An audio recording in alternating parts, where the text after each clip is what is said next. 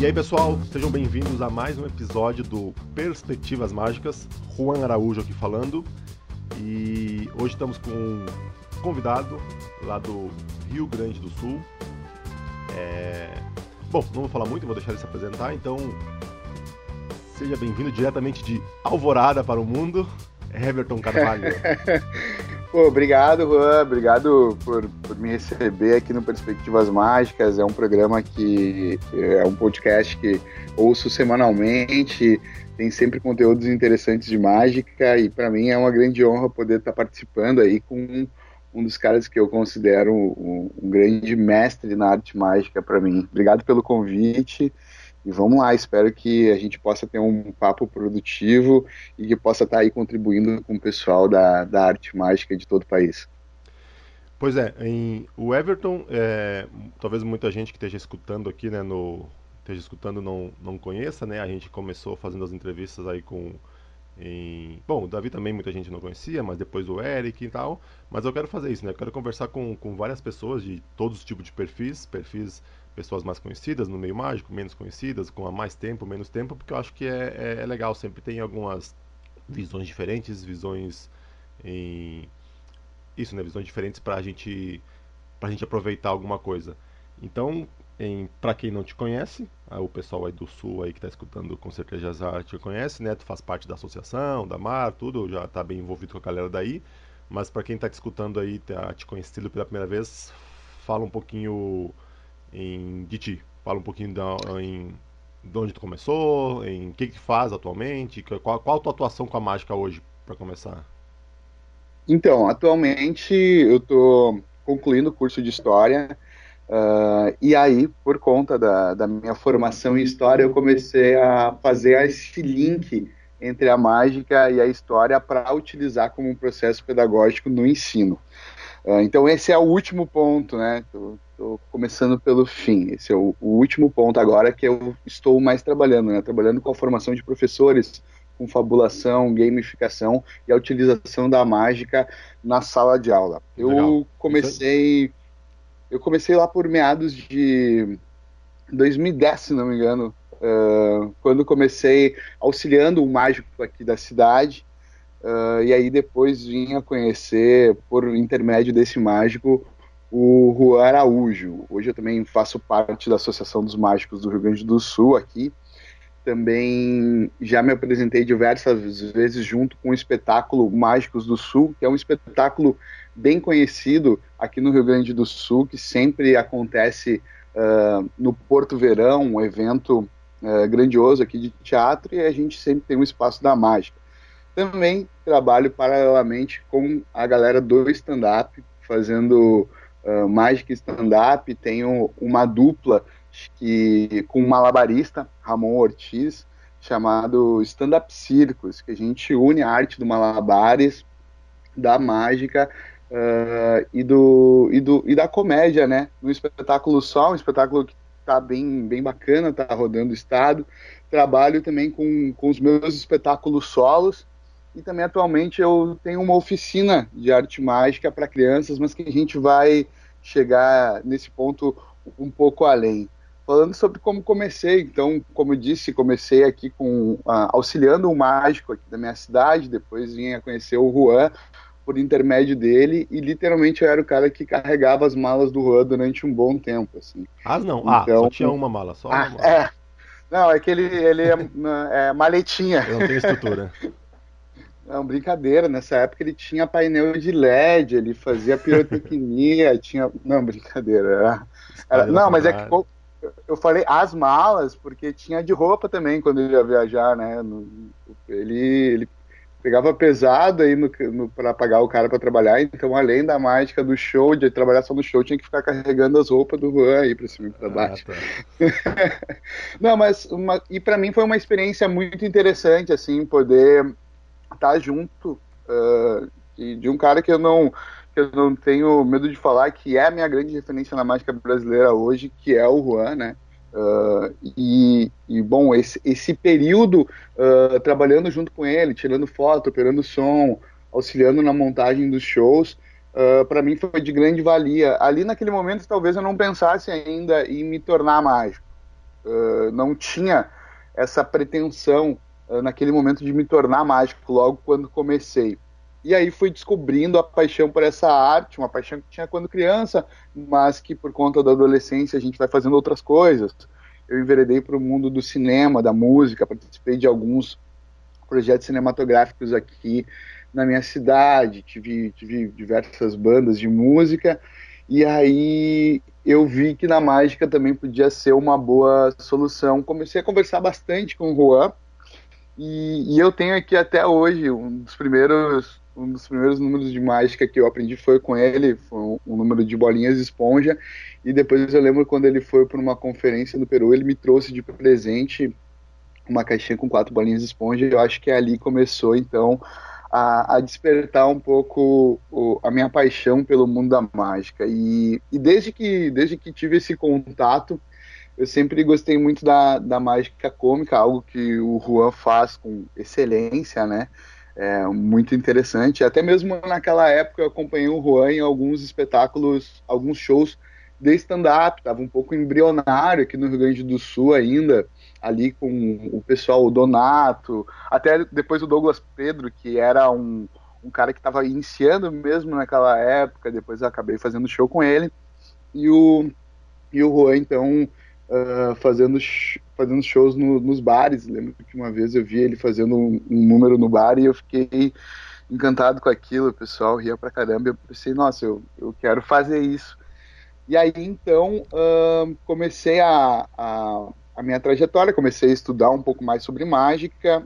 Obviamente, uh, eu sou de Alvorada, eu vim de uma, de uma comunidade carente, nunca tive muita grana e comecei a fazer algumas permutas, assim. O primeiro espetáculo Mágicos do Sul que eu assisti foi uma troca onde eu fui fazer fotos para o pessoal e tal, então consegui assistir lá. E aí depois a gente foi uh, nessas trocas de permutas. Numa delas o Roy disse: Ó, oh, Everton, se tu fizer algumas fotos e um material de vídeo para um espetáculo do Mágicos do Sul, talvez eu te consiga uh, o curso da Mar. E assim eu então ah, ingressei. Disso. É, foi é verdade, assim, foi verdade, assim. Verdade. E aí nessas permutas eu ingressei no curso de arte da Mar e aí lá no curso de arte mágica eu tive, lá no curso da, da Mar, então eu tive contato com grandes professores, como Alex Meyer, Davi Medina, o Lúcio, o próprio Juan. Foi até o último ano que tu deu aula de cartomagia no curso da Mar, Juan. É, que depois eu fui para São Paulo. Né? É, depois tu, tu partiu para São Paulo. E foi bem nessa transição mesmo o curso da, da Mar, lembra? Tu estava arrumando as coisas para vir para São Paulo, ainda a gente estava, tu estava nessa transição de sair de Porto Alegre para São Paulo. E, e bom, quando, quando foi. Eu acho que a formatura da, da Mar, para mim, é algo que marca muito, porque eu tinha a ideia ali de, de criar o Everton Freak Show.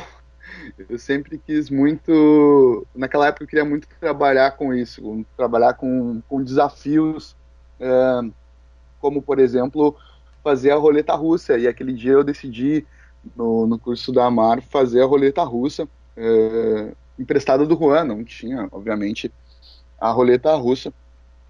E aí o Juan me emprestou, fiz com a dele, foi até encapuzado, foi muito interessante, assim, mas tinha uma historinha, né? Uh, eu não podia simplesmente fazer a roleta russa. Isso foi algo que sempre me instigou, assim, de que, bom, eu acho que para a mágica acontecer, eu não posso simplesmente reproduzir o que o outro faz eu preciso criar algo em cima daquilo. Pois é, isso aí que eu, ia, que, eu ia, que eu ia puxar, conversar, é, só para quem... É isso, pessoal que não conhece muito, é, eu, eu, também, aí tá, como, como o Everton tá falando aí, logo que ele começou, foi começar a apresentar, a fazer, foi a época que eu tava vindo embora. Então, assim, ao vivo eu nunca vi muito coisa dele, mas claro, a gente troca ideia, ele fala o que vai fazer, manda vídeo, a gente vai conversando.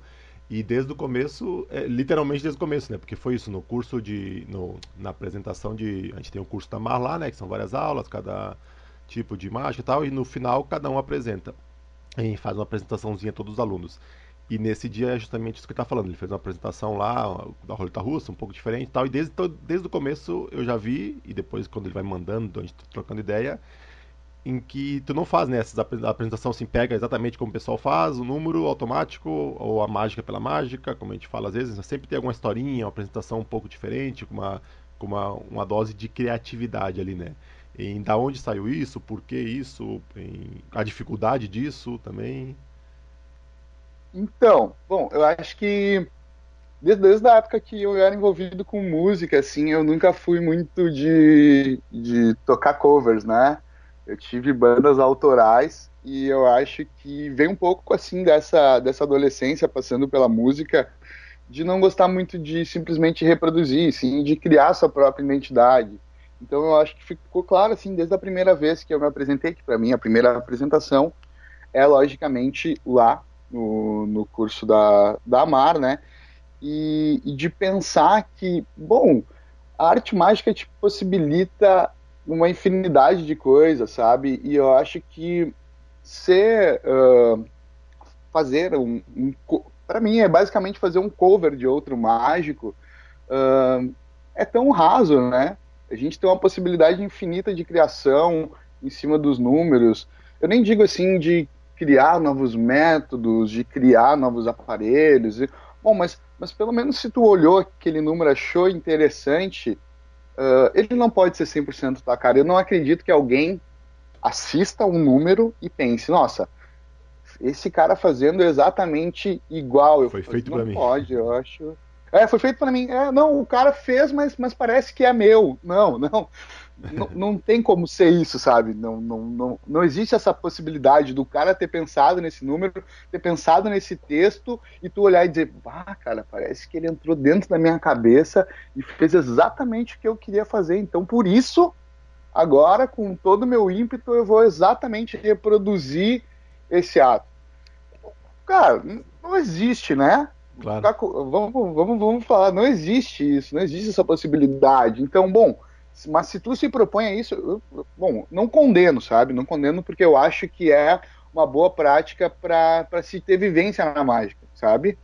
Não, não é algo que tão condenável. Mas eu não consigo me imaginar reproduzindo exatamente o mesmo texto da outra pessoa, o mesmo número, sabe?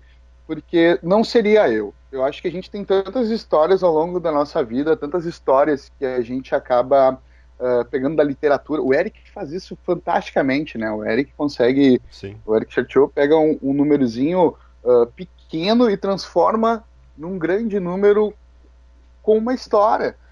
Então, por que, que a gente não, não para para pensar de que isso chamaria mais a atenção da arte mágica? Então, eu sempre fiz isso. Eu sempre analisei os números, vi números que tinham a minha cara, porque, bom, a gente também tem que se identificar com o número e a partir daí uh, repaginá-los, né? Uh, claro, então, é, só para deixar para falar com o pessoal aqui, que é o que tu falou antes, comentou, mas só para dar uma reforçada, que às vezes parece que quando a gente fala em criar apresentação, criar é uma palavra que assusta, né? Mas não é criar, como tu falou, não é, é, criar o número, nem o, o, método, nem o número, nem o efeito em si, mas é a apresentação, é colocar detalhes na rotina, o que vai falar. É o número, tipo, não sei, corda cortada, carta ao bolso, seja o número. Isso, não preciso, é, não precisa criar número, ter ideias de mágicas novas, não. É, o que tu faz é pegar números, né? Muitas vezes os clássicos, assim, né? Como a gente chama, e, e trabalhar na, na apresentação, na rotina só, né? Não, não, não ter É, dar uma nova roupagem para aquela rotina, né? Fazer com que aquela rotina se transforme em algo meu, não da pessoa.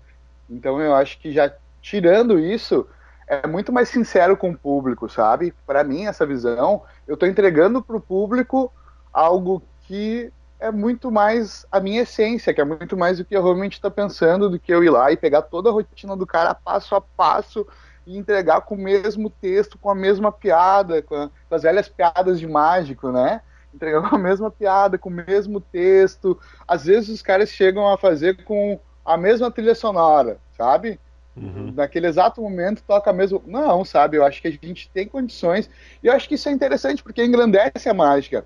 Porque aí, nessa, nessa linha, assim, buscando isso, são onde a gente, é onde a gente vai ter depois a criação de novos métodos, a criação de novas uh, roupagens, a criação de novos números. Até na, na própria cartomagia, né?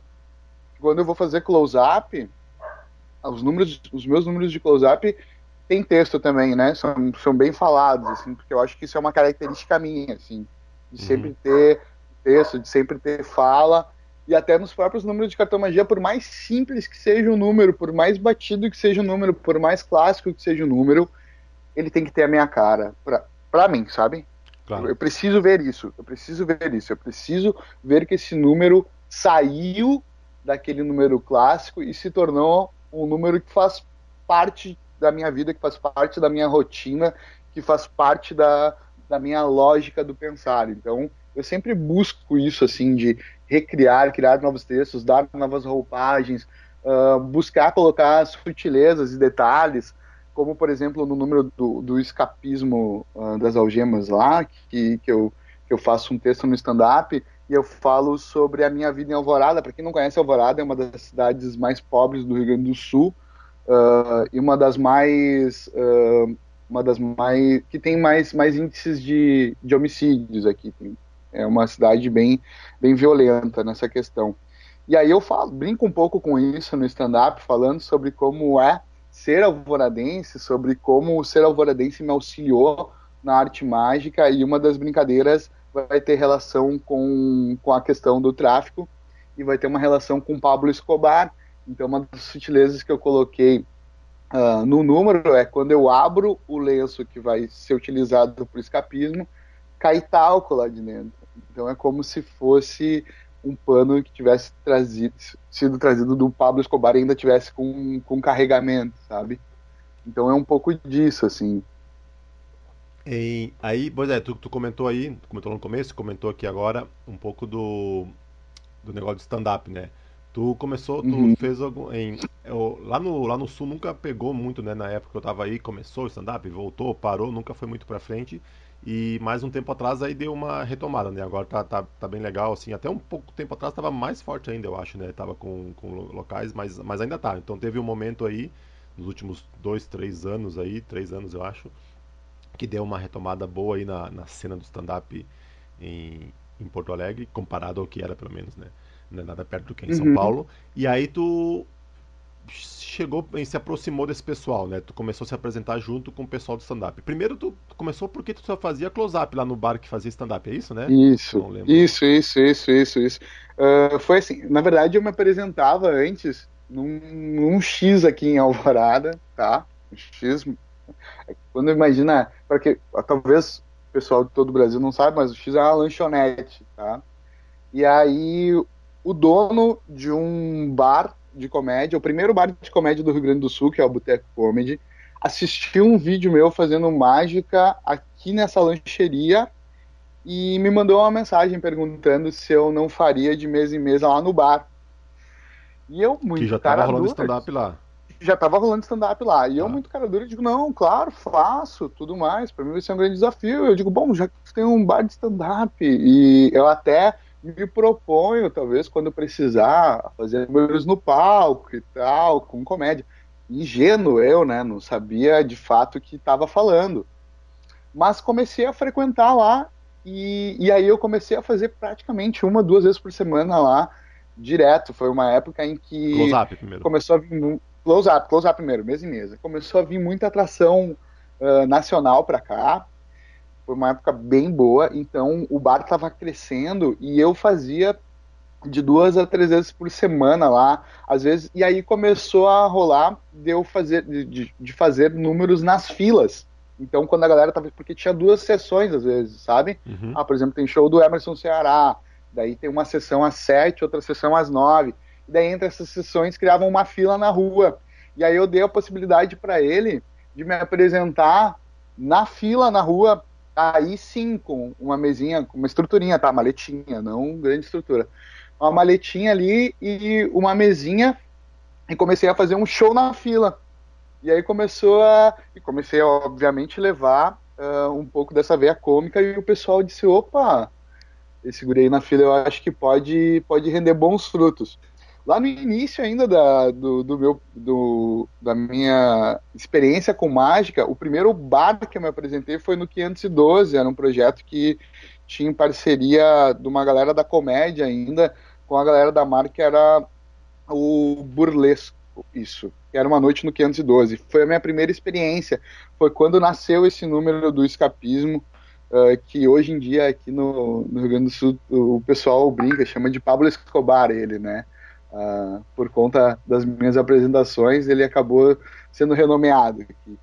E aí eu fiz esse número lá, e essa noite foi uma noite muito tensa, porque foi uma época, inclusive, que o Daba estava por aqui. O, o, inclusive o Daba está por aqui agora, porque foi no, no Magic in Rio, estava dando algumas conferências aqui no Rio Grande do Sul. E o Daba estava vindo para dar uma conferência em Porto Alegre. Eu fui me apresentar no 512 cru, primeira vez que fui me apresentar. E aí já sabia quem era o Daba. E aí eu subi no palco para fazer. E eu olhava para frente, a única pessoa que eu enxergava assim que batia a luz era o Daba, assim, sabe? Sim. Eu olhava para frente, chegava, ficava cego assim, parecia que tinha um, um foco de luz nele. E, e, parecia que, que ele estava olhando e me julgando. Então meu nervosismo foi a a, a, muito mais. Foi muito grande. Então, mas deu tudo certo lá. E aí nasceu esse texto. Ainda tinha muito caco, tinha muita coisa para ser cortada. Eu lembro, Depois, dava deu quase uns 17, é. eu não me lembro quantos minutos eu falei. falei, nossa, longo pra. É, longo, longo pra caramba. E aí depois tu me ajudou nisso, né? Lembra que a gente começou a lapidar uhum. esse texto. E aí eu subi no palco, tive a oportunidade depois de subir no palco do Boteco Comedy uh, para fazer uma noite, uma noite regional. E cara, eu fui com esse texto e deu muito certo. Deu muito certo, pessoal. O pessoal gostou muito e deu muita risada. E a partir daí eu comecei a intercalar lá no Boteco uh, Comedy em Canoas entre noites de close-up e noites de, de palco mesmo, né? Fazendo uhum. palco. Cheguei a fazer MC lá, tudo mais chegou uma época uh, em que eu conheci aí o Ramon lá, né? Conheci o Ramon, uh, malabarista, fazia uh, faz stand-up, se apresentava lá. E o Ramon, e eu cheguei pro Ramon e disse, cara, por que, que a gente não, não cria um número juntos? Eu faço mágica e comédia, tu faz malabares e comédia, a gente se une e faz esse show. Mas isso foi uma, uma pequena ideia. Ele aceitou, mas estava embrionário, sabe? Bom, um aceitou, o outro tá. Beleza, um dia vamos fazer. E aí me liga o dono do Boteco Comedy, poucos dias depois, uns dois dias depois, e diz: Ô oh, Everton, olha só, a minha quinta tá toda vaga, o artista que ia fazer aqui cancelou, e eu queria saber se tu não faz uma hora aqui para nós. Aí eu pensando, né? Eu tenho uns 20 minutos de texto. Como é que eu vou aguentar uma hora? E eu já fui num xalalá e disse pra ele: olha, tem um espetáculo novo aí que eu tô fazendo com o Ramon tal, se chama Stand-Up Circus, quem sabe a gente não faz, tal e coisa. Só que é assim, né? Não tinha nada pronto. Mentira, eu tinha, tinha conversado com o Ramon dois dias atrás. Dois dias a gente não tinha um espetáculo. E ele aceitou, ele disse, não, que legal, bah, vocês dois trabalhando juntos e tal. Desliguei, desligou, desliguei o telefone e na hora liguei pro Ramon. Ramon, olha só, nós só não, nós temos esse projeto, mas nós também temos um show já. O Ramon, ah, que legal, quando eu digo, para a próxima quinta, isso dava uma semana de preparação.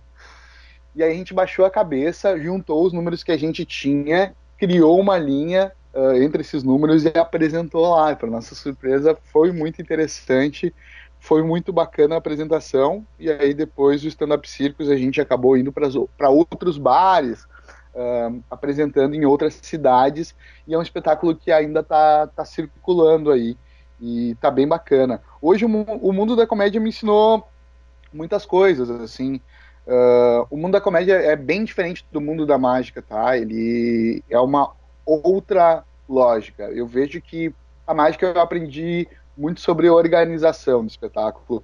Uh, o mundo do stand-up, como tem muita gente, é muito mais popular, uh, ainda tem um pouco de desorganização em, em relação aos próprios artistas, sabe? Eu vejo mais profissionalismo na mágica do que no stand-up. Mas aqueles que se propõem a ser profissionais no stand-up acabam se destacando e esses caras aí então ascendem bem rápido, né? A gente tem casos aí como, por exemplo, o Gil Lisboa, o Thiago Oliveira, que são caras hoje que estão saindo aqui do Rio Grande do Sul e ganhando grandes palcos. Mas a gente tem gente muito talentosa que não consegue, às vezes, ter essa organização, esse senso de profissionalismo que acaba pecando e aí não, não consegue ascender tanto, sabe? Às vezes tem uns caras muito bons e que certamente, infelizmente, vão acabar uh, somente vivendo da cena local.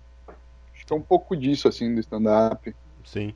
E e, mas nessa questão assim, bom, outro dia que, que, quando eu tava falando, ah, tá, foi na, no papo com o Guilherme Ávila que eu tava falando com o sobre o McKing lá, né? E esse negócio de, de conviver com, com o pessoal de stand-up ali, fez alguma, interferiu de alguma maneira? É que tu já tinha isso, né? Desse negócio de fazer com o texto teu, com coisa mais personalizada, então talvez não tenha tido muita influência, né? Mas teve alguma influência isso na maneira de construir as rotinas, de construir o texto? Porque stand-up, uma, a, para quem, bom, hoje todo mundo sabe, né, mas uma das características principais é, é que é isso, né, não tem esse, nem tem espaço para tu fazer o que tu faz na mágica, ir lá pegar uma rotina de alguém, pegar um texto de alguém e fazer. É totalmente inimaginável isso, né? O cara tem que fazer a, o seu o seu próprio texto, né? Essa é a característica principal do stand-up, né? Então, isso combinou já de cara assim com o teu estilo, né? Uhum. Sim, sim, sim. Porque se a gente for, for parar para pensar, o cara que, que, faz um cover de outro no stand-up, o cara é rechaçado, né? Sim. Nunca mais pisa num palco. Inclusive, ah, muitas vezes tem a galera que está começando, daqui a pouco uh, pegou uma piada de outro, o pessoal já começa a podar. Mas o stand-up me ajudou muito em começar a enxugar meus textos. Eu era uma pessoa que tinha textos gigantescos, às vezes, para umas coisas significantemente pequenas, assim. E o stand-up tem muito disso, que a gente sempre fala em podar, né? Uhum. Então, quando eu comecei a escrever pro stand-up, eu escrevia, bom, às vezes era uma história engraçada, gigantesca, uma história engraçada que tinha quatro linhas. E aí, às vezes, ia conversar com o pessoal do stand-up e, e, o pessoal dizia: oh, Everton, tem que cortar, tem que cortar. E aí eu aprendi um pouco a estruturar o texto para ele não ficar maçante, para ele ser direto, para ter um objetivo e para ser engraçado, tá? Isso dentro do stand-up, mas depois utilizando para outras formas, para dentro da mágica, eu também vi como uh, eu cortando esse texto, como as, eu usando essas ferramentas para encurtar esse texto, ser mais objetivo, me ajudaria, inclusive, nos meus números que não são cômicos, os meus números que têm história. Então isso, eu acho que a, a, o stand-up me trouxe muito disso, me trouxe muito dessa releitura textual, de ver como o meu texto podia ser muito longo e essas ferramentas eram ferramentas que eu não tinha no mundo da mágica, essas, porque o stand-up mesmo ele foca no texto, né? Sim. Então ele te proporciona ferramentas uh, textuais. Então convivendo com o pessoal eu aprendi técnicas uh, para conseguir fazer isso, para conseguir deixar os textos mais enxutos, para buscar então uma outra lógica até mesmo para os meus números e para os meus textos. Eu acho que isso foi o que o stand-up mais agregou.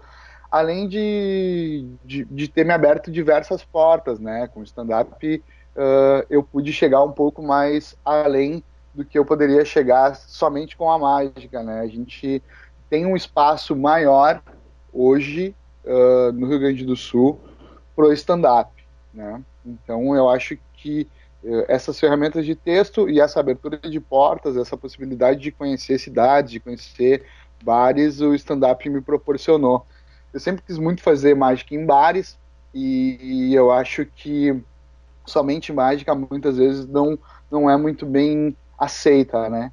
Então, tendo essa, essa comicidade, tendo o stand-up junto, eu consigo então uh, chegar a locais que eu não conseguiria chegar somente com a mágica, né? No caso, os bares. Sim, sim, porque ainda, não, claro, ainda a visão ainda é, o pessoal ainda não tem a visão da, pessoal ainda tem uma visão muito de, ah, um tipo de mágica, ou mágica para criança, ou mágica, é, não sei, exatamente. grandes produções, em palcos, não, o pessoal não consegue visualizar, né, em outros espaços. E, bom, Massa, legal. Então isso é um pouco da, da, da tua história aí, da tua, da, do tipo, acho que já dá para o pessoal entender. Tem, tu tem, ultimamente, tu tinha postado né, algumas rotinas tuas aí, né? Eu vi, eu me lembro. Sim, então quem tiver sim. interesse para visualizar exatamente o que o Everton está falando, em, depois só procurar aí no, no Face aí, Everton Carvalho, e vai achar alguns trechos de apresentação dele e tal, dele com o Ramon, dele sozinho. E, bom, paralelamente a isso tudo, tu é em tá, tu fala aí da questão da, do teu trabalho da tua, tu tá estudando, né? Tu é estudante de história, Isso, né? uhum. E aí tu trabalhou na, em escolas, né? Como professor. E aí fala um pouco disso aí, o que, que, que tu fez, qual, como tu relacionou isso com a mágica, que tu misturou, usou a mágica para quê nesse nesse espaço, nesse ambiente aí? Então, eu tô, vou concluir o curso agora de história esse semestre, estou formando. Uh, e ao longo da minha trajetória no curso de história, eu, eu sempre pensei muito sobre qual seria, como seria a minha vida com pesquisa, né? Qual rumo uh, a história ia me levar uh, na parte da pesquisa. Eu sempre gostei muito da sala de aula, mas a gente sabe que, que a maioria uh, do pessoal que se forma em história acaba também tendo um pezinho na pesquisa, tendo aquele tema que vai te levar para outros espaços eu sempre quis trabalhar muito com ditaduras, sempre quis trabalhar muito sobre ditaduras no Cone Sul, essa sempre foi a minha vontade. Aí eu tive uma cadeira de metodologia com o hoje doutor uh, Marcelo Panis, hoje ele, ele trabalha na escola de aplicação da URGS, uh, e ele me disse, a gente estava conversando, e aí eu tinha algumas temáticas, né, então, bom, a primeira era sobre ditaduras no Cone Sul, tinha uma especificidade lá que eu não lembro agora. A segunda temática dentro dessa cadeira que eu queria trabalhar era sobre aí sim a história da mágica. E a terceira eu não lembro, mas tinha, tinha relação com. Ah, era sobre a Guerra do Paraguai. Eram essas três temáticas que uma delas eu teria que escolher para fazer o trabalho dessa cadeira, que é uma cadeira que prepara a gente de fato para depois se tornar pesquisador, para direcionar a tua pesquisa acadêmica. Papo vai, papo vem, ele me apresentou um livro que ele havia escrito junto com outro doutor da URGS que falava sobre jogos e o ensino de história. Eu achei muito interessante. Uh, e aí ele disse, Everton, por que que tu não trabalha essa questão da mágica dentro da sala de aula? eu pensei, nossa, seria muito interessante, mas até então eu nunca tinha pensado em trabalhar com metodologia. Eu queria trabalhar com pesquisa de história mesmo. Ele disse, Everton, pensa um pouco, tá? Aí me, me mandou o material dele para ler e tal. E aí eu comecei a ler e achei muito interessante esse material sobre jogos de ensino de história. Vi que ali tinha um nicho bem interessante para se trabalhar. E aí eu comecei a pesquisar sobre o, o, a mágica no ensino de história. Mágica no ensino de história. E eu descobri que não existia nenhuma pesquisa relacionada à utilização da mágica no ensino de história. Dentro do Brasil, não encontrei nada. Dentro das fontes, dentro das universidades, não encontrei nada. Fui para o exterior, também não encontrei nada. Uh, aí então eu, eu conversando com ele, disse, cara, eu acho que eu posso trabalhar a utilização da mágica como processo pedagógico dentro do ensino de história. E aí nasceu a minha pesquisa, que é exatamente esse, esse nome, né? A utilização da mágica como processo pedagógico no ensino de história. Sim, nós historiadores temos que aprender com o pessoal do stand-up também a reduzir um pouco os textos, mas infelizmente esse eu não consegui. e a partir daí eu comecei então a pesquisar sobre isso e aí utilizar um pouco dos meus métodos de criação de textos pra, de rotinas para esse trabalho. E esse trabalho ele consiste exatamente em mostrar como que a mágica pode ser um disparador de memórias para um aluno. Uh, peguei alguns livros, obviamente, de teorias mágicas. O Juan até foi quem me emprestou o livro do Darwin Ortiz, La Buena Maria.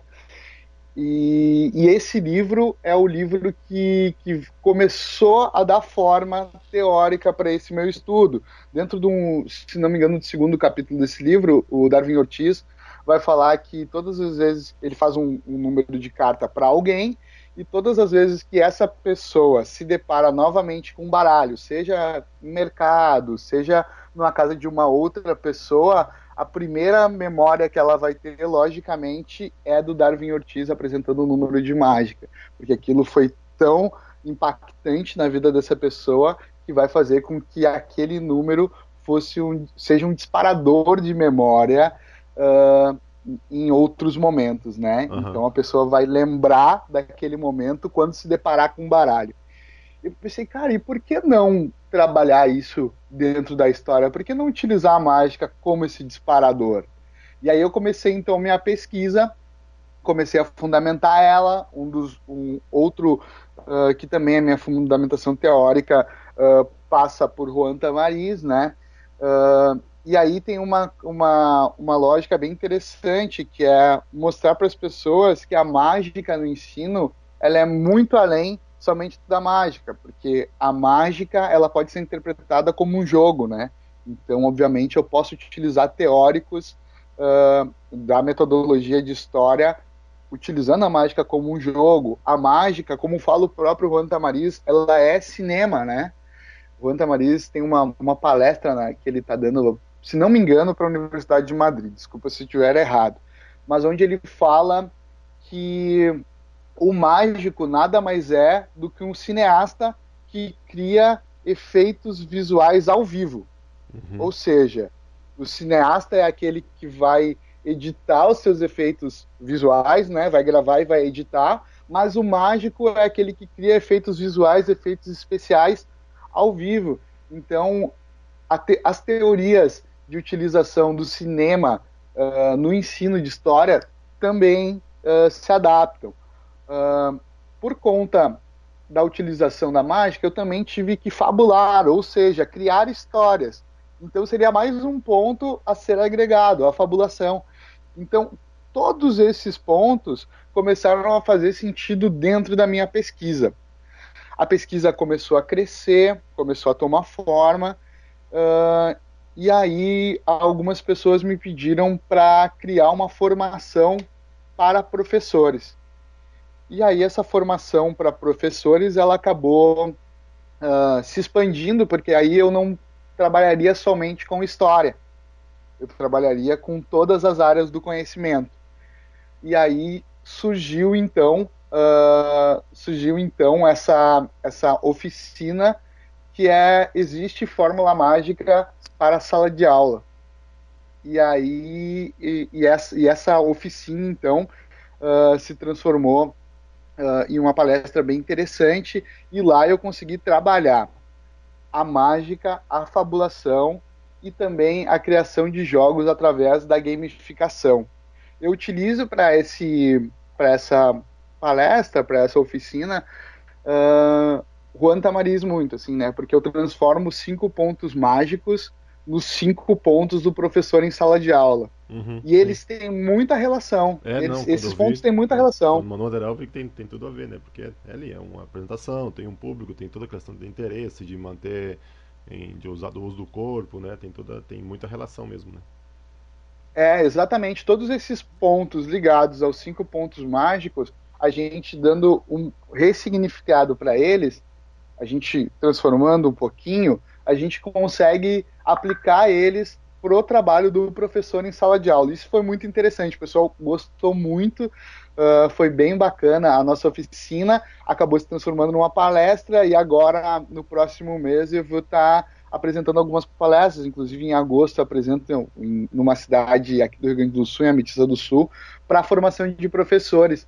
Então, essa utilização da mágica junto com o meu ofício de professor dentro da sala de aula me auxiliou muito, assim, e para mim foi uma grande surpresa. Eu nunca imaginei trabalhar com metodologia e hoje sou apaixonado por isso, né? Porque eu parei de pensar em o que ensinar e comecei a pensar em como ensinar.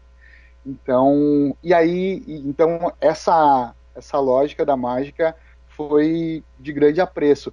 Eu fui convidado para apresentar num seminário da URGS, eu tive o projeto aprovado, a URGS é a Universidade Federal aqui do Rio Grande do Sul, é uma referência em pesquisa e educação, e eu fui convidado a apresentar lá dentro de um seminário, apresentei meu material lá, foi muito bem aceito, e me convidaram depois para fazer uma palestra para alunos da URGS, do curso de História, sobre uh, o meu método. Eu, eu não sou uh, da Universidade Federal, eu sou bolsista do FIES, numa universidade particular que fica aqui mais próximo da, da minha casa, e eu, nesse seminário, fui o, fui o único aluno de universidade particular a ter pesquisas nesse sentido. E o único e o único que, que apresentou dentro desse seminário, dentro da nossa roda de conversas, que ainda não tinha concluído o curso de licenciatura em História, que não estava fazendo mestrado nem doutorado. Então, foi um, um baita avanço. Também por conta disso, agora há pouco tempo, eu fui convidado para escrever um artigo para um livro da PUC, que é uma outra universidade aqui do Rio Grande do Sul. acho que existem, existem sim uh, PUCs em todo o país. Uh, a PUC aqui também é uma grande universidade e aí me convidou para ter um artigo falando sobre o meu trabalho com sala de aula, o meu trabalho em sala de aula e o meu trabalho com mágica no livro deles. Então foi um artigo de 10 páginas bem interessante que possivelmente seja lançado agora na próxima feira do livro de Porto Alegre. Nossa, vai acontecer por volta de outubro, se não me engano. Uh, e eu acho, eu acho que é um pouco disso. Talvez eu tenha esquecido alguma coisa. Deixa eu ver. Uhum. Não, acho que acho que é, que é isso, Sim. assim, sobre a história. Legal. E tá, bom. Por, bom, por causa disso, né, por causa do, do teu curso, né, tu, tu tava tu, tu tava esse ano, ano passado, não me lembro, tu tava fazendo estágio, eu acho, né? Tava atuando né, em escolas, né? Como professor, ah, dando isso, aula, né? Isso. Uhum, e aí isso. tu, não sei se foi ali nas aulas ou como, tu começou a fazer algumas oficinas, né? Começou a fazer oficina de mágica para criança, né? Pra gurizada uhum. aí. Em, e aí eu vejo que tu tá fazendo agora também, né? Fala um pouco aí, negócio das oficinas. Não sei se foi isso mesmo, se tu começou na aula ali. E qual a ideia dessas oficinas, para quem, por quê, como. Perfeito, perfeito. Então, nos últimos dois anos, eu trabalhei como estagiário, né, numa escola uh, com crianças de inclusão, uh, com crianças que têm dificuldade na aprendizagem. Para quem uh, não sabe, aqui no município de Alvorada, nas escolas municipais do Rio Grande do Sul como um todo, as crianças que têm alguma dificuldade, elas têm um monitor, né, que é uma pessoa que fica ali auxiliando esse esse ensino. Normalmente é um estagiário. Então eu fazia essa função. E lá eu comecei a ver que eu utilizando mágica com elas, começou a ter um potencial uh, maior uh, no aprendizado. Então ali começou a surgir o embrião de uma oficina de mágica para crianças. Eu trabalhava com crianças do primeiro ao nono ano do, do ensino fundamental. Uhum. Uh, e aí começou ali a ter um embrião sobre a utilização da mágica para essas crianças também. Aí no, no início desse ano, uh, aqui em Alvorada, existe um pessoal que está fazendo uh, várias ações interessantes, que é a criação de bibliotecas populares.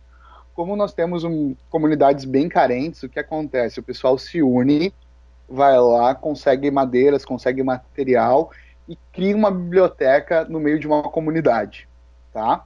E aí essa biblioteca vai recebendo doações de livros e doações de oficinas.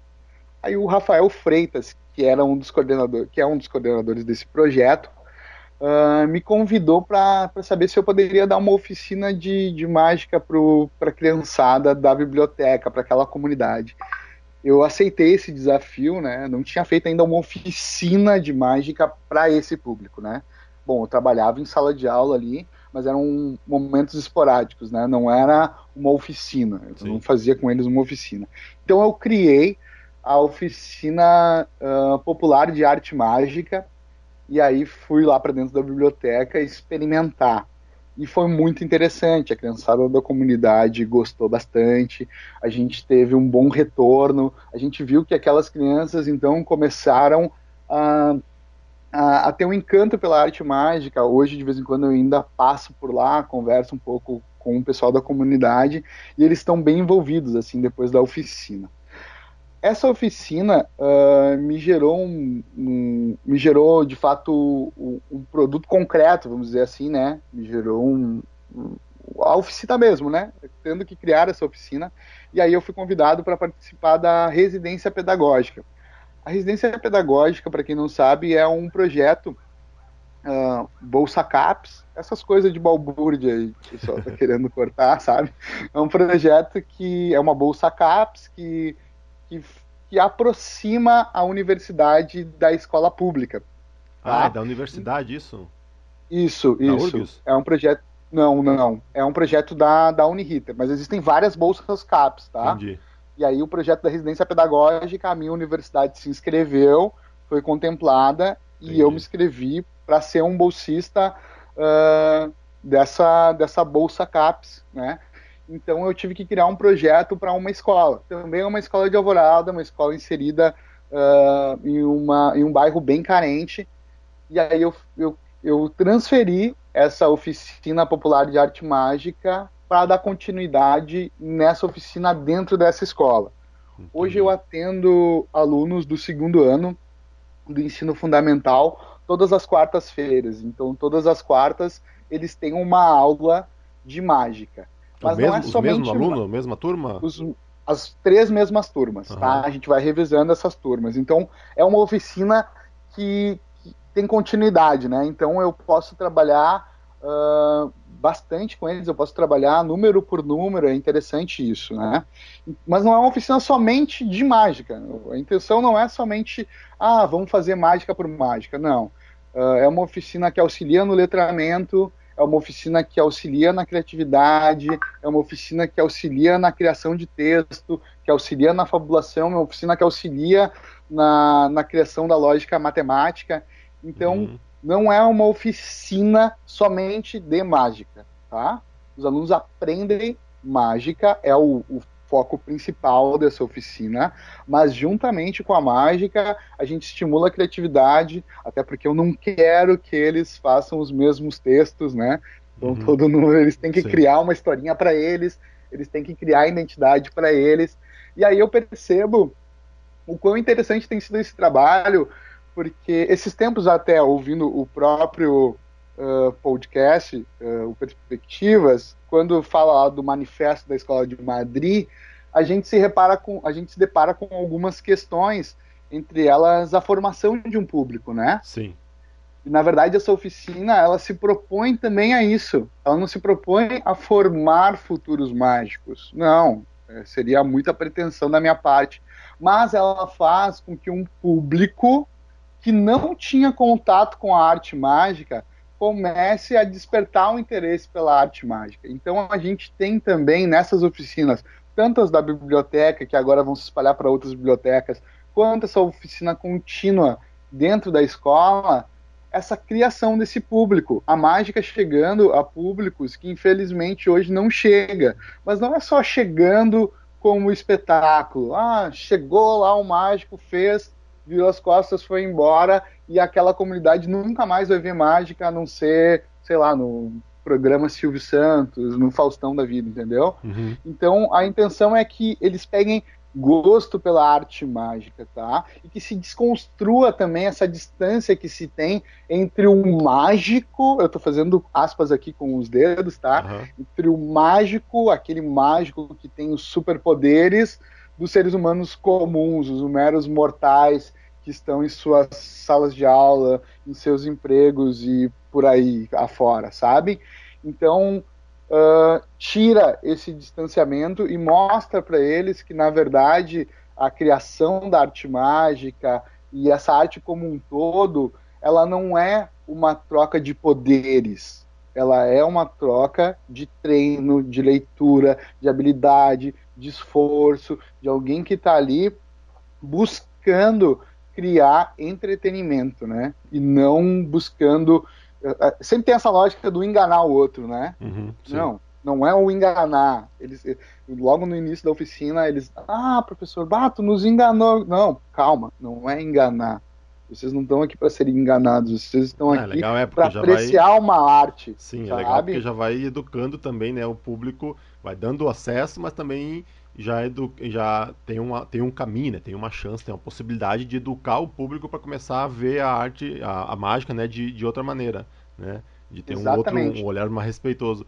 É legal isso, né? Porque tu sempre vê, né? Eu sempre nunca participei, nunca tive envolvimento com isso, assim, mas tu sempre escuta falar, vê notícias, né, de projetos sociais em, que que tem a questão do esporte e a questão da arte, né? Geralmente música, coisa de teatro, mas dificilmente, né, tu vê nesses, nesses projetos sociais em mágica, né? E mágica nesse sentido, não é só ir lá, como tu falou, né? Não, não é ir lá apresentar um show e ir embora, né? É fazer a galera ter um contato, né? Muito comum ter a orquestra, não sei da onde, lá de Caruaru, que tem o pessoal no Rio lá, e aí tem o pessoal que faz em literatura, não sei, ou música, rap, funk, samba, que seja, mas mágica em, nunca ocupou esse espaço, né? Então, legal, né? É uma coisa e, e, é legal porque assim como as, como todas as artes, obviamente, né? Mas mágica dá muitas ferramentas, né, para as crianças que tu falou aí, né? Tem desde a parte de criatividade, tem a parte manual, né, de treinar, é, tem muita tem muito a explorar, né? A mágica dá para dá para explorar muita coisa nela para para esse para essa fomentação, né? Fomentar essa. Isso, para esse fomento, é. É, legal, interessante, interessante. É. E... Espalha para um outro segmento, né? Tu, tu mostra para eles uma outra perspectiva de, de arte, né? Uma outra perspectiva, inclusive, da própria mágica, né? Eles têm uma visão da mágica muito distante do público, sabe? A mágica ainda é muito distante desse público, sabe? Então tu mostra para eles uma nova uma nova visão sobre a mágica, eles começam a ter uma nova visão sobre a mágica, sabe? Não que eles, como eu falei, não que eles vão se tornar todos artistas da mágica, não, mas eu sei que futuramente eles vão ser um público muito melhor, sabe? Claro, claro, essa parte de formar público é que é, bom, tu citou ali, né, do manifesto, porque é isso, era um dos, um dos pontos do manifesto lá, né, é essa formação de público, porque no em, aqui hoje tá, tá mudando, né, um pouco, tá aparecendo mais mágica em teatro, tal, aqui em São Paulo principalmente, né, vários espetáculos, mas o principal ainda, o carro-chefe do o foco da mágica é, é, eventos, né? Seja evento de empresa, seja evento de aniversário. Então fica muito restrito, né? né? Não, não forma, não forma público, nem a pau. E não vem, né? O público, quando vem, não associam isso a uma forma de arte, a uma forma de cultura. Ah, é um. É, é, é o cara, é, é, como tá lá, o, tem a mesa de cachorro quente, tem, o, tem a pintura de cara e tem o pintura facial e tem o, e tem o mágico é. ou o evento. No evento de empresa tem o palestra, tem o, não sei, o, qualquer outra coisa e tem o mágico, mas não se vê como uma, uma opção cultural, né? E Exatamente. É não. legal isso aí desde a base e disso aí, né? Mais que tu falou ainda, né? E, é. São duas coisas, né? Primeiro, a formação de público como um todo, é, é difícil o público ver, a, ver mágica como uma opção de, de entretenimento, que seja, de arte. Mas ainda esse público aí, né, carente, né, em Alvorada, que a gente, para quem é do Sul sabe, né, a realidade que é, e levar a mágica para esse público aí, né, que, que é sempre marginalizado, coisa é, é, é, bem legal, né? E aí eu queria, eu queria até é, a gente conversar aqui entre nós e queria fazer alguns questionamentos, porque uh, pensando nesse público, assim, eu começo a pensar na arte mágica do Brasil como um todo, sabe? Uh, porque, bom, uh, infelizmente, a visão que se tem uh, é de uma arte mágica distante das camadas populares, né? Uhum. A arte mágica não consegue, de fato, chegar às camadas populares da sociedade. Bom, ela até pode estar inserida ali numa festinha de aniversário, mas é isso, sabe? Ela não está no dia a dia dessas pessoas como a música, como outras formas de arte estão. Uh, e por que desse distanciamento, né? Bom, por que, que é tão distante essa arte mágica desse público da camada mais pobre, né? Primeiro, eu acho que a gente pode pensar em alguns aspectos, inclusive sociais. Eu não sei como é em São Paulo, Juan, mas aqui no Rio Grande do Sul a gente sabe que o núcleo dos mágicos é de um pessoal que tem um poder aquisitivo maior, né? Eu, inclusive, tive muitas dificuldades no início, porque, bom, eu sou de alvorada, eu não tenho dinheiro, eu sempre tive que fazer as coisas com muita criatividade, pedir as coisas emprestado. Como falei, o meu primeiro número eu pedi emprestado para ti, para poder apresentar. Depois, quando eu fui fazer lá no 512, eu queria muito fazer um número de escapismo, com cartas e tudo mais, e aí eu vi o preço desse número numa loja de, de mágica e era exorbitante. Aí eu fui procurar as algemas separadas no Mercado Livre. Acabei comprando tudo separado porque saía muito mais barato e tudo mais. E o segundo show que eu apresentei Então, deixa eu fazer um parênteses aí, ó. Não comprem, tá, pessoal? Claro. Quem quiser fazer o número de algema de dedo, não comprem loja de mágica, porque o pessoal compra naquelas lojas de caça e pesca, e depois é, vai na loja de mágica e vende por três vezes é. o valor. Foi, foi até tu que eu acho que, que, que, inclusive me deu essa dica que eu disse, ah, é, cara, eu não eu vou vi, ter dinheiro pra ainda, comprar. Porque pra mim era tão óbvio, né? O pessoal, eu não sei, na época eu acho que devo. Eu acho que eu vi, sabe em Porto Alegre, na Galeria do Rosário, lá que tem aquelas. Foi lá que eu vi, Sim. tem aquelas lojas de lo... caça e pesca. E eu vi lá, e eu é... falei, ah, e os caras vendem na conferência, vendem isso aqui. Eu sabia que é uma algema, eu sei que existe no mundo real, né, fora da mágica, mas nunca sabia, não sabia onde se ah, tá. comprava ou vendia. E, e o pessoal fala até hoje isso, né? O pessoal vende, a, não sei, aquela algema de dedo, não sei, a cento, cento e poucos reais na loja de mágica e tu vai numa loja é. de, sei, hoje em dia, não sei se é 40 pila, 50. Então tá, só, só fazer esse parênteses aí. Não, mas eu lembro que era, que era algo no, no entorno de uns 350 reais e eu consegui comprar tudo por 120 fora, sabe? Então, era, é uma disparidade. Mas, mas, enfim, a gente sabe que, que as pessoas com menor poder aquisitivo uh, têm uma grande dificuldade para se inserir nesse universo. Eu sou chato, sou insistente, né? Porque eu já pensei muitas vezes em desistir. Já pensei por não ter condições de comprar determinados números. Teve uma época que eu estava até, inclusive, apresentando bastante, mas essa grana da apresentação me ajudava nas coisas de casa, nas contas da vida, e eu não tinha grana para comprar baralhos novos, assim, os baralhos já estavam muito gastos e tal. Então, uh, tem uma dificuldade, sabe? Não é, não é fácil. A primeira vez que eu apresentei para crianças, o meu show todo foi, foi o Silvio que emprestou Aí depois eu tive uma dupla com o Josuel que me ajudou muito. O Josuel me ajudou muito nessa questão de material, porque eu não tinha coisas para apresentar. E o Josuel tinha muita coisa que ele havia comprado e não havia utilizado. E aí quando a gente fez a dupla, que é a dupla até que chegou aos, ao Mágicos do Sul, o nosso ato, uh, eu comecei, ele começou a me ajudar e a gente começou a utilizar, colocar para uso essas coisas que ele tinha, né? Criar rotinas e colocar para uso.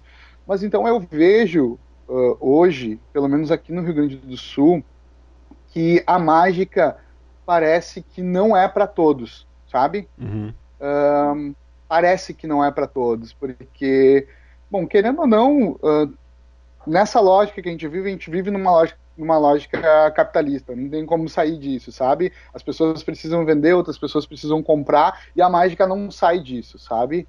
Bom, Uh, mágicos querem fazer mágica, lojas precisam vender a os preços que precisam, tá? Mas não é acessível para todo mundo. A gente sabe que não é acessível para todo mundo. E parece que eu vejo cada vez mais, além disso também, a mágica quase como um clube do bolinha fechado, assim, sabe? Uhum, sim. Parece que a gente tem um monte de, de homens que têm dinheiro, que se reúnem para fazer mágica, mas é aquele núcleo, sabe? não consegue conversar com as camadas populares. Grande parte, aqui no Rio Grande do Sul, eu não conheço um mágico. Ah, conheço um mágico negro, que é o, o Ed, o mágico Ed. Uhum. Trabalhou um tempo na loja, na loja com o Jean, na Magic Up. Uh, mágicas mulheres, se a gente for para os casos das mulheres, bom, hoje a gente aqui tem a Lúcia, tem algumas, é, assim, que eu conheço, assim, que faz mesmo, que está em cima do palco, a Lúcia. Uhum. Então a maioria, a grande maioria dos mágicos ah, Alegre, são né? mágicos. Porque no interior tem a, tem a Leonice é. lá. E, é. Isso, e, isso, perfeito, a Leonice. A, isso, com, ela... E lá em Bento também a Elis com coisa. E, é, não, mas tem, é, é, um, é um meio, né? É um meio assim, acho que é um. É, bom, toda a sociedade é assim, mas acho que a mágica é, é uma sociedade potencializada, né? É o, é o elitismo potencializado, né? Sempre é uma discussão Exatamente. há tempo, né? O negócio do da, da, das mulheres na mágica. Lá teve até, eu não cheguei a assistir, não, acho que porque não tava, não vi se tinha disponível em algum lugar ou estava sendo lançado, não sei, foi feito um pouco um tempo atrás um documentário nos Estados Unidos sobre isso, sobre mágicos, mágicos negros na história dos Estados Unidos, porque também, ah. mesmo lá também é bem, é bem reduzido é? o número, né? Tem um pouco mais aqui por porque a mágica também é muito maior, tal, claro, mas ainda proporcionalmente é a mesma coisa, né? É um é algo bem mais reduzido por é, pois é, eu nunca tinha, assim, nunca tinha nem conversado com ninguém sobre isso, né? É, é isso, né? É bem, é, é, é uma área bem elitizada, eu acho, né? Assim, usando levemente essa é, palavra. É, usando, assim, é, claro, assim, claro, Mas claro. é isso, né? Não. Essa questão do, do poucas mulheres, essa não tem uma representatividade, né? como as outras artes têm, né? Como tu falou, como em música, qualquer literatura mesmo, que tem menos, mas já estava entrando teatro. mais, né? Exatamente, porque se a gente for parar para pensar, né, bom, por que que, por que que a população brasileira não não abraça a arte mágica? Se a gente for pensar, bom, tu e o Alejandro foram Grand Prix agora no último Flasoma. Se fosse uma arte que tivesse inserida dentro das comunidades, eram para era para vocês ter aparecido em todas as TVs brasileiras dando entrevistas sobre essa conquista, uhum, né? Sim. Sabe? Então, parece que se a arte mágica fosse um esporte, hoje ela seria um esporte das Olimpíadas de Inverno, sabe? Exatamente. É sabe? sabe? aquele esporte que o pessoal fica com a vassourinha, assim? Sim. Uh, curly. Seria é, esse, é, o curly. Seria a, a, arte mágica pro Brasil hoje, se fosse um esporte, seria o curly, sabe? Não estaria longe do futebol. E se a gente for pensar, ah, vamos analisar números. Ah, Everton, ah, mas deve ter uma explicação porque só tem brancos e tal. Bom, no Brasil, nós somos 56% de negros. Tá? Então, ou seja, a maioria. Somos 52% de mulheres. Ou seja, maioria. Se a gente for buscar hoje no Brasil uma mulher negra que faça mágica, olha, e pobre, tá? Uma mulher negra, pobre, que faça mágica, eu vou te dizer que a gente vai ter que procurar muito, Sim. muito. Um grande exemplo disso também é a gente ver os cartazes, os cartazes das dos últimos grandes encontros de mágica no Brasil. Dê uma analisada e vamos dar uma olhada ali ver se tem mulheres uh, dentro dessas conferências, de, dentro desses eventos, né? Uhum. Vamos, vamos ver se tem negros. Bom, sempre tem, uh, de vez em quando, tem um negro que é o Cuba, né? Uhum. O Cuba Magic, que é cubano. Então, não é um brasileiro negro inserido dentro da arte mágica do Brasil, uhum. né? Então, eu acho que esse reflexo, tá? Do que é a sociedade, do que é a arte mágica, está muito distinta ainda para a gente conseguir fazer com que a arte mágica brasileira se torne de fato popular. Aí a gente vai, tá, mas o Everton, mas esses tempos teve em São Paulo no Sesc evento de mágica e trouxe duas mulheres lá, o cabaré, o cabaré mágico, né? Uhum, sim. Sim, trouxe, trouxe, trouxe duas mulheres, sim. Mas essas duas mulheres não são brasileiras. Tiveram que buscar a Gisele ela é argentina, mas mora na Espanha, né? É. Isso? É peruana ou chilena? É, peruana, peruana, mora na Espanha, mas é peruana. Peruana, perfeito. E a Alana, que é alemã. E Sim. eu digo, tá, mas e por que, que não buscaram mulheres brasileiras para ter essa representatividade dentro não, e, desse e também, e mesmo assim, é, e, e, não, e foi algo assim. Em, não é algo que aconteceu naturalmente, foi como é o SESC, tem toda essa cultura da diversidade e tal, é algo, ah, vamos em, quase forçado, vamos dizer assim. Foi algo ar... vamos colocar artificial. A mulher... é, é, artificial é uma palavra forte, mas. Ah. Não, claro, mas também é o papel, eu tô falando, mas só para entender assim, que não é algo que acontece naturalmente. Não é, ah tá, vai ter uma coisa e naturalmente acontece um elenco de um festival com diversidade. Não. Ó, foi assim, não, vamos fazer um elenco com diversidade, coisa, né?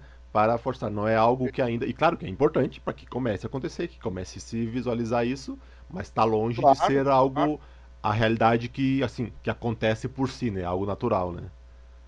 É, o meu julgamento nem é esse de, de bom, uh, não é não é esse julgamento de que não foi algo natural, tal. Não, bom, eu acho que o Sesc sentiu uma intenção, né?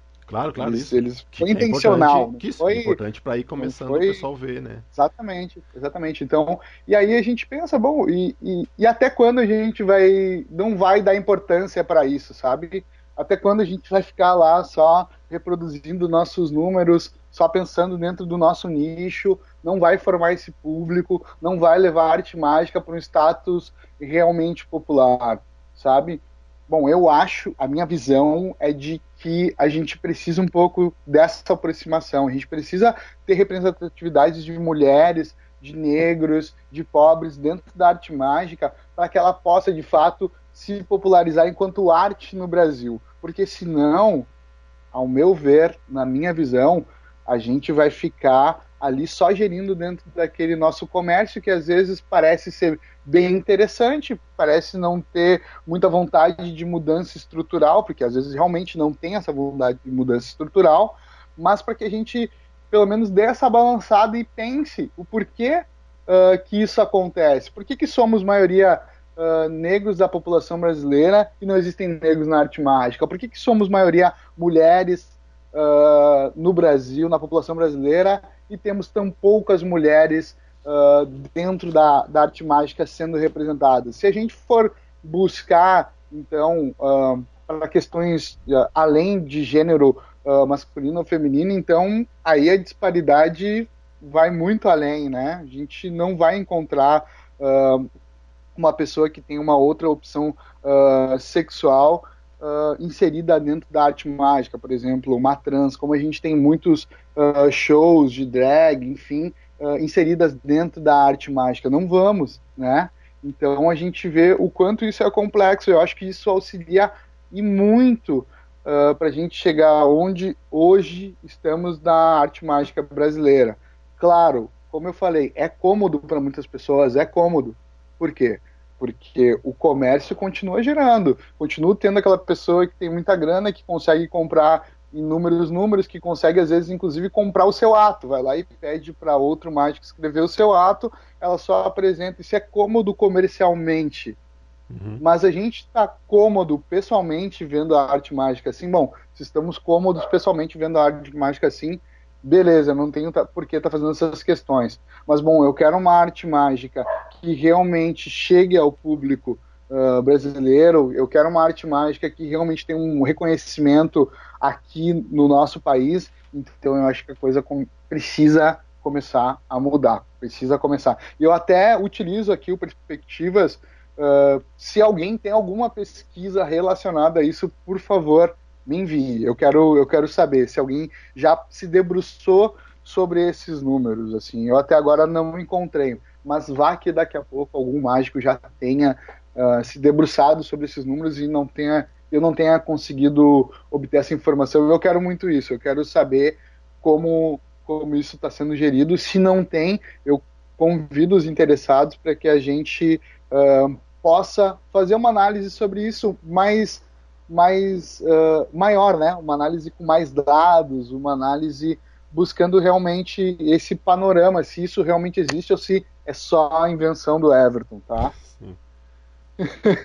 Não, legal, legal. É um, é um tipo de, de, assunto que não é muito. Em, não se costuma falar muito, né? Não se, não se costuma discutir muito, né? Em, é isso aí, né? O papel da mágica, né? Como na, na, na sociedade e também e para a própria para própria benefício da, da arte, né? Esse se espalhar, chegar mais, né? Em todos os todo mundo, em todas as camadas do país, todas as opções de, de, de local e opções de entretenimento diferentes.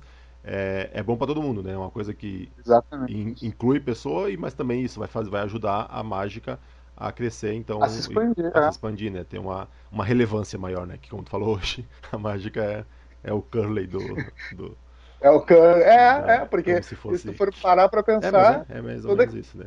É. São várias coisas que ajudam isso, né?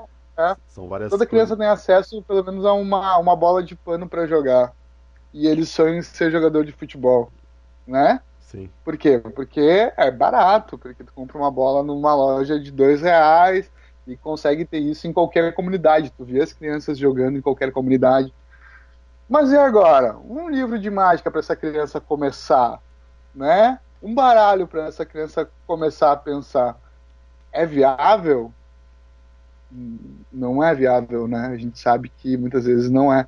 Né? Então, eu acho que, que a mágica, sim, eh, tem evoluído muito no Brasil. Tá? Enquanto arte, inclusive ontem conversava com um mágico sobre isso, dizendo que, inclusive, uh, os títulos que vocês trouxeram para o Brasil, Juan, Alejandro, William, têm uma relevância de extrema importância para essa essa nova essa nova roupagem que a arte mágica brasileira está tendo, porque eu acho que está ganhando fôlego, sabe? Eu acho que a mágica brasileira está criando um novo fôlego e vocês mostraram muito, inclusive, do que eu vinha falando de, de criações, né? Vocês, e isso incentiva com que outros mágicos brasileiros não fiquem só na reprodução de mágica, mas criem para poder ser competitivos e para poder ter um diferencial. Mas ainda acho que mesmo avançando em algumas partes, a gente ainda tem que parar para pensar um pouco em outras partes que estão sendo esquecidas. E para mim, eu acho que esse é o esse é o ponto, assim, é um ponto talvez seja um pouco polêmico para algumas pessoas, né? Talvez uhum. algumas pessoas não não consigam entender essa reflexão que eu estou tentando fazer, ou até entendam e pensem, ah, tá, esses comunistas. Não, não é isso, tá? Não é isso, tá? É só uma reflexão sobre uh, o quanto a gente consegue, quanto a gente uh, pode buscar mais, tendo números, analisando a população e analisando quem são as pessoas que estão na arte mágica, né? Sim. Não, é, não, é, é, é, é, é um passinho de cada vez, né? Mas se não, se não pensar, pelo menos, né? Porque assim, são vários desafios, né? Mesmo, como falou, a mágica não está inserida na, no, no, imaginário popular para como uma opção de, de arte, de consumo de arte. Então, é, é um caminho, assim, longo, né? Mas em cada coisa tem que ser pensado, né? Se não, se não pensar, se não começar a pensar em todos esses aspectos, né? Que podem ajudar no crescimento da mágica, em, não, não vai, né? Não vai para frente nunca. Tem que começar a pensar em ter essa visão mais, mais ampla, mais, mais global, assim, da, do problema, né? Para entender realmente, porque pode estar aí, pode estar é. aí justamente a raiz do problema, pode ser uma das maneiras, né? Que vem, não, o pessoal não conhece, não tem acesso, então quando já chega na, na idade adulta, não vai ter, também não vai, não vai saber isso, né? Não tem isso aí, esse conhecimento, esse acesso que teve, e isso vai se alimentando e fica a gente fechado no nosso mundinho de congresso e de comprar coisa de mágica, de conferência e de não levar isso para fora, né? Para fora que eu digo pro público, né? Exatamente. né? Que é para quem deveria ser. Mas beleza, cara. Ah, valeu, obrigado. E bom, quem. Bom, hoje em dia é fácil, né? Só com o nome todo mundo acha todo mundo. Quem quiser achar, é. achar o Everton aí, Everton Carvalho aí no Face, né? Em, Isso. É só procurar aí. No, no Instagram, como é que é? Teu, é, Mago Everton Carvalho. Mago Everton Carvalho, esses mágicos que bota Mago mágico na frente. Ai, ai, ai. Vamos lá, um dia a gente muda isso também, mas tudo ah, bem. Eu, vou, ah, eu tô pensando em trocar pra ilusionista Everton Carvalho. É, não, aí tu vai conseguir subir gerar uma discussão. É, aí, fica, aí dá pra cobrar é, mais. É, aí fica, pois é, mas daí eu ia ter que sair da maletinha e usar um. É, tem, não, tem, não tem grana pra mas isso. É uma evolução, né? É evolução, é evolução natural. É evolução natural, tu é mágico, depois tu evolui pra ilusionista. Esse é o passo. É, é, que, é que eu ainda tô um passo atrás, eu ainda sou mago, né? É, não é nem mágico, é mago, né? Tu ainda tá nas, mágico, na idade. Eu sou mago. Ainda é um Merlin. É. Mas beleza, valeu, cara. Obrigado aí. Em... Não sei, quer dar algum recado final, alguma coisa? Ou... Só tenho a te agradecer aí por, por essa oportunidade de poder falar uh, nesse podcast que eu ouço semanalmente. Tu sabe, o, eu não preciso acho que falar aqui para o público todo, mas tu sabe o quanto tu é importante na minha vida enquanto mágico. Bom, a gente troca ideias todos os dias sobre mágica. Muito obrigado por tudo que tu representa para mim na arte mágica, pelas pessoas que tu me apresentou para arte mágica.